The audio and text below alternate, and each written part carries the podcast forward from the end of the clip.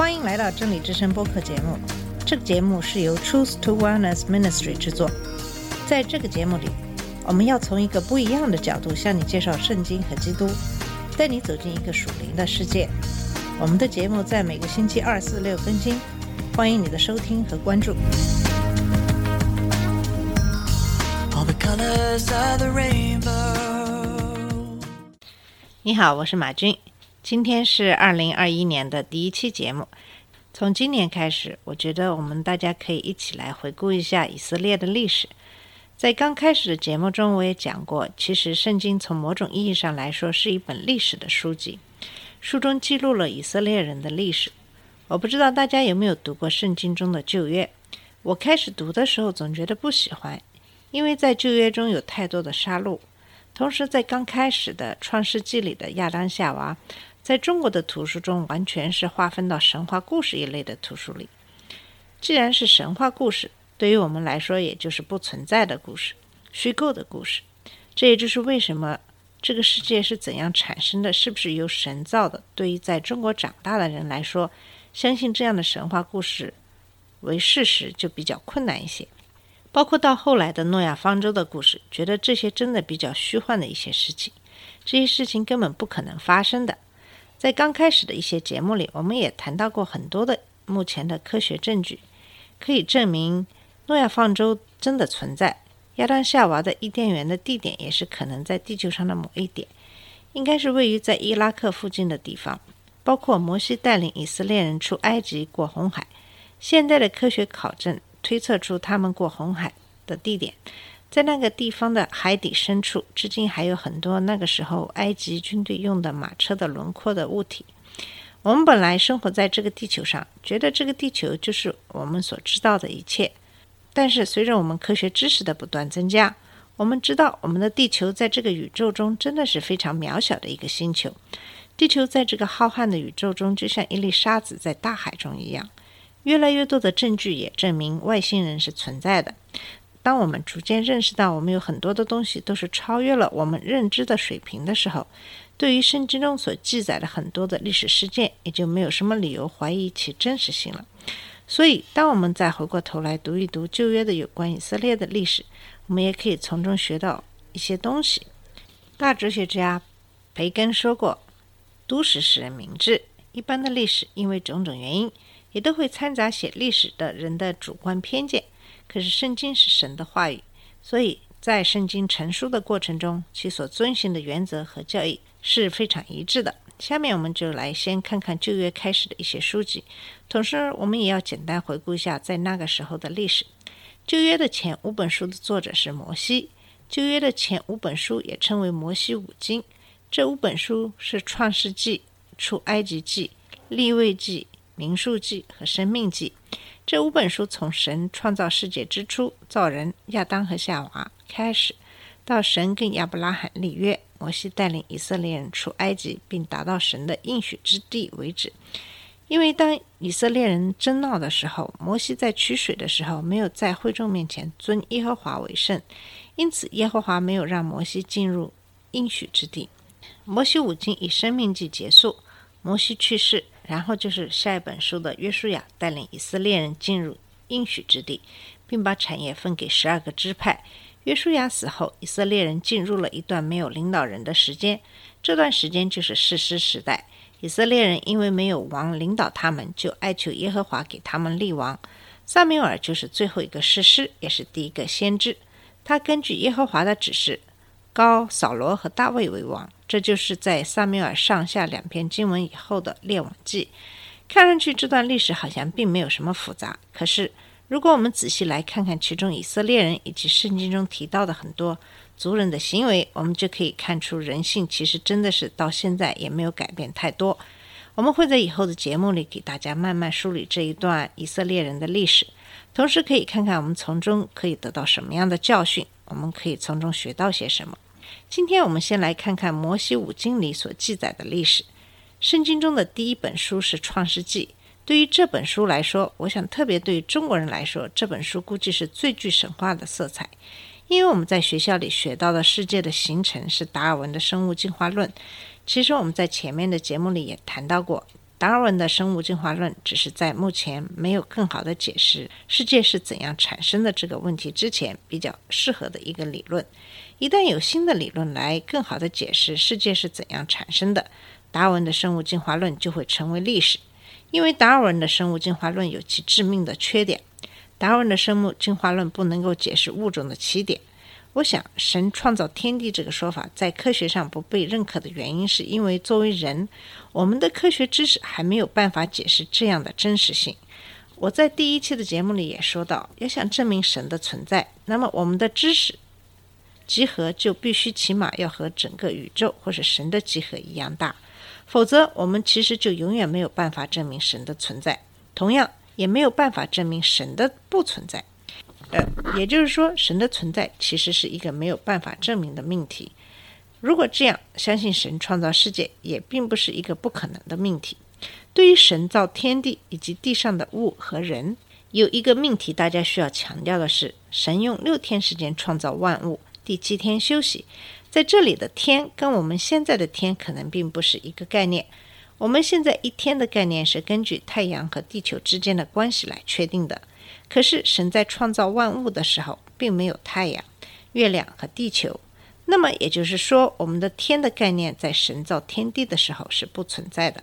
那么这个六天究竟和我们现在的时间之间有什么关系呢？在这一点上，大家都有不同的观点。但是有一点应该比较确认的是，神造天地的天和我们目前的一天的时间观念应该是不同的。创世纪的第一、第二章讲的是神创造天地和人，也就是亚当和夏娃。第三章讲的是魔鬼撒旦引诱夏娃吃伊甸园里知善恶树的果子，并被耶和华赶出伊甸园。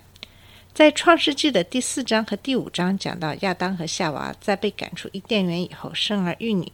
在第五章的最后讲到诺亚的出生。诺亚是亚当和夏娃的儿子赛特的后代。我们注意到，在大洪水之前，人的寿命都是很长的，大概有八九百岁。可是我们知道，人类现在的寿命还不到一百岁，是什么原因使人类的寿命降低了那么多呢？我们知道，上帝造人的本意是让人永远活着，但人类的始祖亚当和夏娃选择背叛上帝，偷吃知善恶树的果子，从而可以知道善恶。这是在创世纪第三章第五节。从此把人类带进了罪恶的深渊，正如上帝事先警告的一样，人的寿命立刻从永恒跌入了有限。人类犯罪离弃上帝之后，除了人跟上帝的关系隔绝，人跟人的关系破坏，人跟大自然的关系破损之外，圣经还描述人和大自然发生了一些重大的物理、化学变化。女人从此要受怀胎和生产的苦楚。地要长出荆棘和蒺藜来。工作在人类犯罪之前是一种享受，犯罪之后成了重担。体力劳动的时代是面朝黄土背朝天，汗流浃背才能糊口；脑力劳动的时代是心灵枯竭，精神疾苦，不见血却伤痕累累。虽然亚当夏娃被赶出伊甸园，生命从永恒变成有限，但是在大洪水之前，人的生命也有八九百年。那时地球的整个生态环境跟现在的迥异，不难猜测，当时在整个地球的外围高层包了一层水汽。虽然不知道这层水汽到底离地面有多远多厚，具体以什么物理形态存在。地球外围水汽层是上帝在第二天创造的，穹苍以上的水，穹苍以下的水是指江河、湖海、溪流以及地底下的水。上帝在第二天造了。穹苍将穹苍以下的水、穹苍以上的水分开了。上帝特地用呃造万物的六天的其中的一天，第二天来专门做这事，说明地球外围的水汽层对于当时人类的生存生活至关重要。由于水的比热远大于空气的比热，这层远离地面的层层的水汽层，把整个地球包裹的一年四季恒温。这层水汽包裹着地球，不仅让地球恒温、四季如春，还挡住了从宇宙来的各种有害、引起基因突变的射线，如紫外线等等。现代科学知道，基因突变导致各种癌症与病变、畸形胎儿，使人及动物老化短寿等等，导致基因突变有两个外因：射线和放射性物质。大洪水前的地球环境是生活在地面上的人、动物和植物没有机会接触到这两类东西。现代科学也知道，护肤保鲜美容品最关键的两个功效就是防紫外线及保湿。大洪水前，地球外层的水汽层完美无缺，一箭双雕地实现了这两个目标。可以想象，大洪水前五百岁的老奶奶应该还是皮肤鲜嫩有弹力，且没有皱纹。或老人斑的。把大洪水来临前，相信发生了空前绝后、此起彼伏、全球性巨大规模的地震、海啸以及火山。因为圣经说，大渊的泉源都裂开了，就是地壳爆裂开，于是排山倒海的气体及岩浆携带大量放射性物质从地底下，像发射无数颗超级原子弹一样冲向高空。大量细小的尘埃被冲刺到高空中的水汽层，如同金种，迅速让水汽分子凝聚在每一颗尘埃上，成为水滴。水滴积累到一定的重量，降落下来就成了倾盆大雨。于是天上的窗户也敞开了。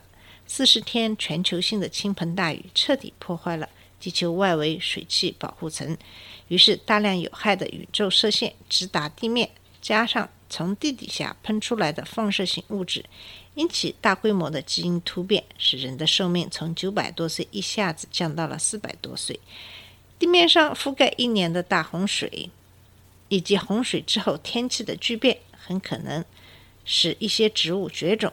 人的素食供应没有大洪水之前的丰富、平衡及全面。大洪水前，人和动物都吃素的；大洪水后，让要人吃肉。可见，纯素食已经不能完全满足人身体的需要了。诺亚大洪水时是六百岁，大洪水之后又活了三百五十年。诺亚一共活了九百五十岁。诺亚的寿命跟大洪水前的人一样。诺亚的儿子闪，大洪水时九十八岁，大洪水之后又活了五百零二年。闪共活了六百多岁，比大洪水前人的寿命短了三分之一。闪在大洪水后出生的三代人，他们的寿命都是四百多岁，只有大洪水前的一半。可见大洪水时，地球生态环境发生了巨变，导致了人类的基因突变，严重缩短了寿命。大洪水之后一百年，地壳再次爆裂移位，可能就是我们地理课本上讲到的板块漂移。可以想象，它又伴随着全球性剧烈的地震、火山及海啸。从地底下再次释放大量的放射性物质，以及相随的全球性气候巨变和生态环境的破坏，使人的寿命从四百多岁一下子降到了两百多岁。这一系列的地动也形成世界上的许多高山、深谷、湖泊和江河。随后，人类的寿命从两百多岁逐渐降到一百二十岁。好了，我们这期的节目就先到这里。嗯，在下期节目里，我们会继续跟你讲讲《创世纪》里的内容。嗯，不过非常有意思的是，我们通过圣经也可以看到人的寿命是怎样改变的，以及当我们在对这个环境嗯造成了一定的影响以后，这也直接关系到我们人的寿命的长短。好了，谢谢你的收听，我们在下次节目里再见。这里是真理之声播客节目。真理之声是 Truth to Wellness Ministry 旗下的一个节目，由 Truth to Wellness Ministry 制作和播出。如果你有什么想跟我们分享，请给我们发电子邮件，我们的邮箱地址是 truth to wellness at gmail dot com。你也可以直接去我们的网站 www dot truth to wellness dot com 浏览更多的信息。下次节目再见。All colors of the rain